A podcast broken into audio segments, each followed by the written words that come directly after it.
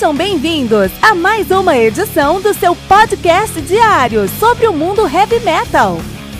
Esse é o Metal Mantra, o podcast do metal sagrado. Lembrando que você pode nos mandar suas perguntas, sugestões, críticas, correções, elogios ou quaisquer outros comentários no nosso e-mail metalmantrapodcast@gmail.com.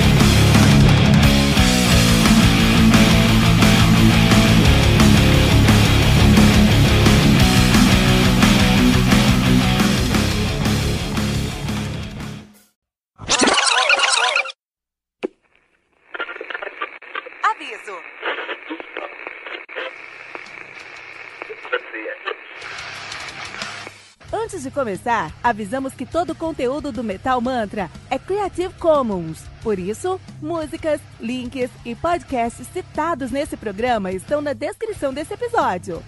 E caso você ouça algum barulho estranho durante esse episódio, não se assuste. Isso acontece porque eu estou gravando esse programa na rua. Só mais uma mágica que o Encore FM fez acontecer.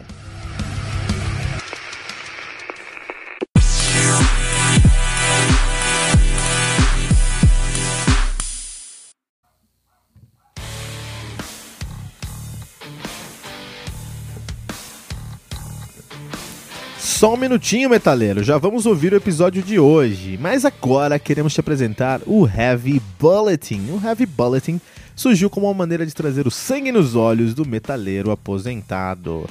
Mas o que é o metaleiro aposentado? É o cara que na adolescência ouvia muito heavy metal, tinha cabelo grande, tocava numa banda e depois de um tempo a escola acabou, veio o vestibular, a faculdade, o trabalho, o IPVA do carro, o casamento, o apartamento, os filhos, os boletos, a academia, enfim, tá osso, né? Eu sei disso porque eu passo por isso também, mas eu nunca quis deixar a paixão que eu tenho pelo heavy metal morrer. E assim, eu comecei o meu podcast para falar sobre um álbum novo de heavy metal todos os dias. E para isso, eu tive que desenvolver uma curadoria, um processo interno para conseguir me manter a par das novidades do mundo do metal. E com esse processo eu lancei 300 episódios entre janeiro e abril de 2019. Vou repetir isso, tá?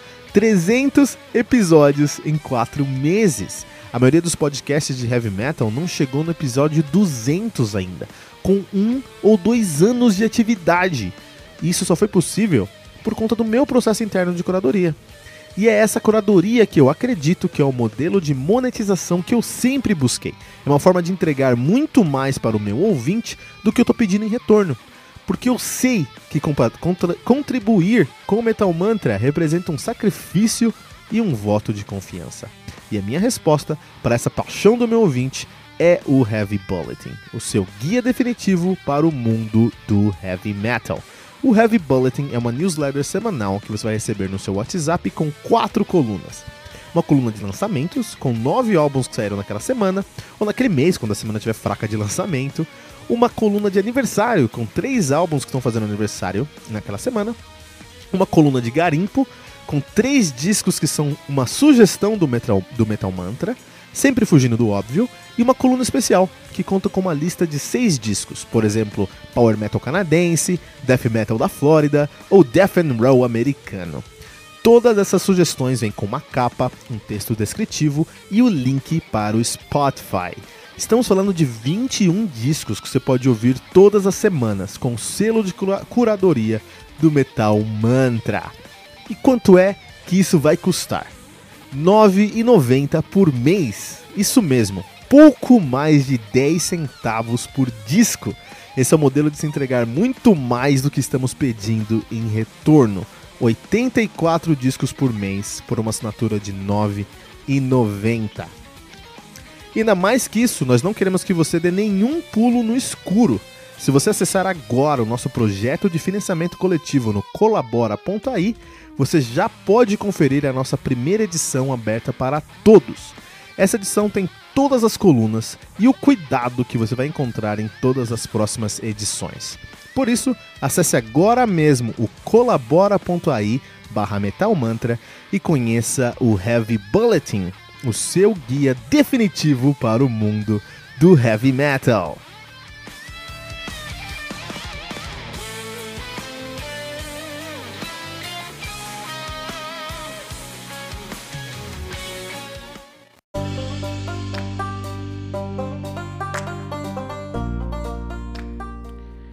The Simulation do Born of Osiris, álbum lançado no dia 11 de janeiro de 2019 pela Sumerian Records, álbum que contém com 8 músicas totalizando impressionantes 25 minutos de play, um álbum curtinho, bem curtinho mesmo, o Born of Osiris, que é uma banda de progressive metalcore de Chicago, Illinois. Os caras estão ativa aí desde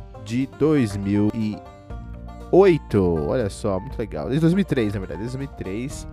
Eles estão nativos. A banda que é atualmente formada por Ronnie Canizaro, Joey Burras, Lee McKinney, Cameron Losh e Nick Rossi. Nick Rossi. Isso aí.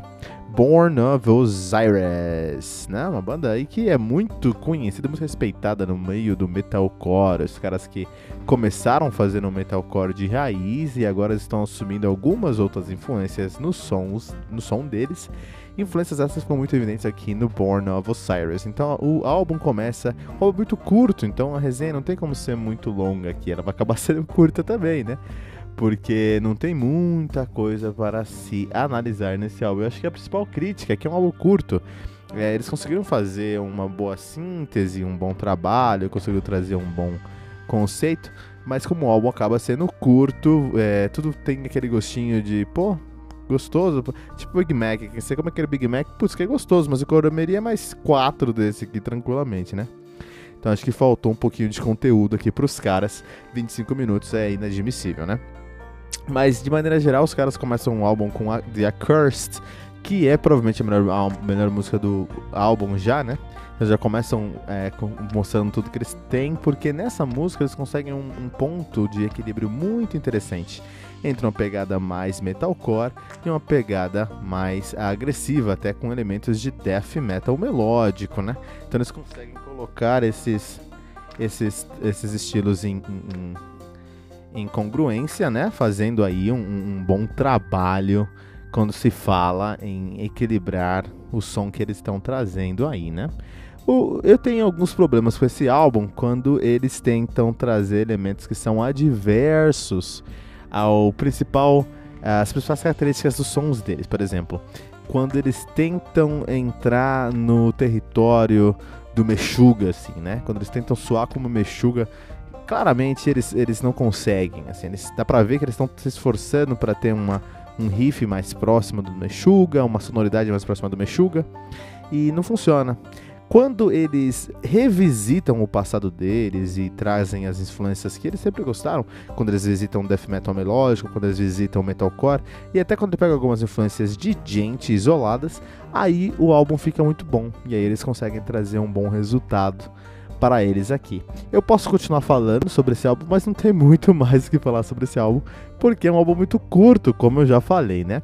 É, eu acredito que de toda a discografia do Born of Osiris, esse é o álbum que tem a melhor, o melhor trabalho de teclado. O melhor trabalho de teclado. Eles conseguiram colocar um teclado muito presente dentro do álbum deles, com uma proposta bem ousada, uma proposta que não é tão comum dentro do metalcore.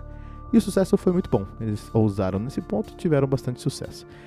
É, eu acho que a grande dificuldade desse álbum é quando a gente tá começando a gostar da música fala, putz, aqui pode ficar bom agora, a música acaba. Então é, é um álbum muito imediatista, muito curto. Acho que não entendo por que, que eles fizeram isso mesmo não faz sentido para mim, mas é o que eles fizeram, e aí a gente tem que julgar o que eles fizeram, né?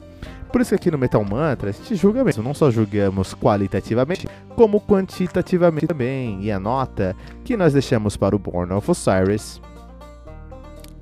é de 4.6 pentagramas dourados.